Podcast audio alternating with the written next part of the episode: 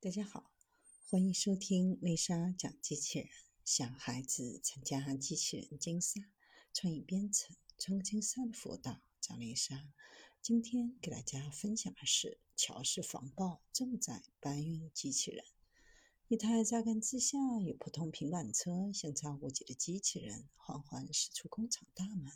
准确地停在了厂区门前的一块空地上。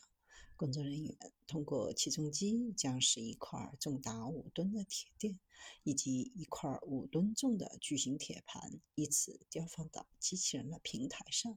累计承重超过六十吨。这台国内承重能力最大的无人搬运机器人，作为一种新型运输装备，重载无人搬运机器人具有作业效率高、精度高、安全度高的特点。可广泛用于工厂、码头、仓库、航空航天等重要移动重物的场所，可以极大的提高作业效率，降低人力成本，减少安全事故的发生。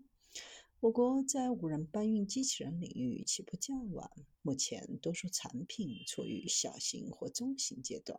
大型和超大型产品涉足较少，关键零部件也依赖进口。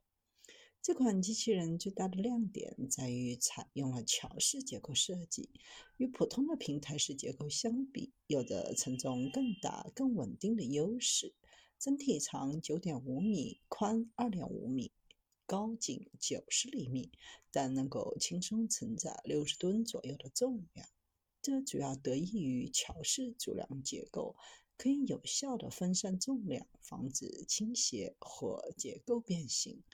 配备自主研发的导航系统，能够根据环境自主规划路径，实现避障。拥有智能控制系统，还可以远程监控机器人的状态，进行遥控操作。未来在积累经验的基础上，批量化生产具有成本优势的大型无人搬运机器人，将为提升制造业自动化水平提供有力的支撑。